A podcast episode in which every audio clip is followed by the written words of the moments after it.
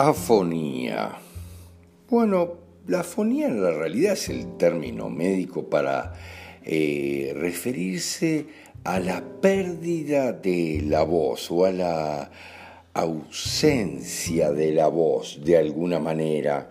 Y bueno, la medicina entiende que la afonía es por diversas eh, causas que están relacionadas con la parte psicológica, es bastante lógico eh, aunque ellos le encuentran algunas opciones quirúrgicas después, lógicamente. Pero en la general, la afonía es muy frecuente en todos nosotros y es interesante entender esa pérdida completa de la voz porque algunas veces es prácticamente eh, completa. Y bueno, se entiende que puede ser causada por estrés, por angustia, una inflamación de la laringe en general o un tipo de traumatismo bastante fuerte sobre la laringe, con una parálisis por tanto de los nervios motores bilaterales que nos producen eh, la afonía, pero es interesante analizar los conflictos que son muy sencillos en la realidad.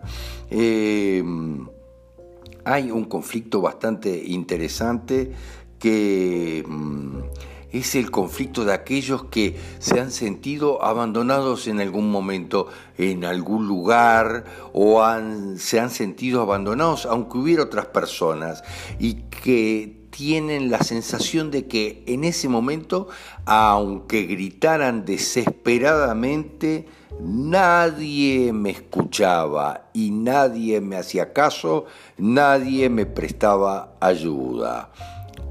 Ese es uno de los conflictos más poderosos. Otro de los más fuertes es un miedo muy fuerte. En la realidad es un miedo muy fuerte que viene de forma eh, abrupta, es un conflicto de miedo poderoso. Fíjense, lo que sucede muchas veces, eh, supónganse, ustedes están en una casa y de repente entran tres hombres armados a la casa y ¡ah! todo el mundo queda congelado y automáticamente no me puedo expresar, no puedo hablar, todo queda como congelado y me capacidad del verbo también se ve totalmente disminuida.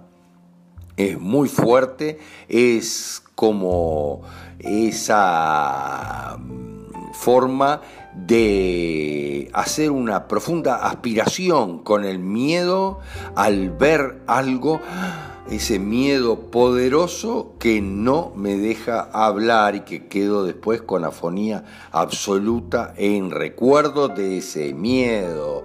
Tiene mucho que ver con el con la cuántica transgeneracional, porque hay que ver qué hubo allá atrás, qué hubo en mis dobles cuánticos anteriores. Siempre hay experiencias poderosas que tienen que ver con estas con estos conflictos. En general hay mucho también de me guardo las palabras.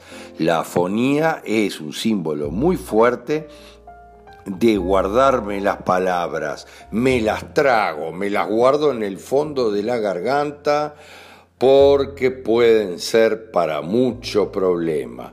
Entonces me viene afonía y no puedo hablar ni decir las palabras que sería muy complicado expresar.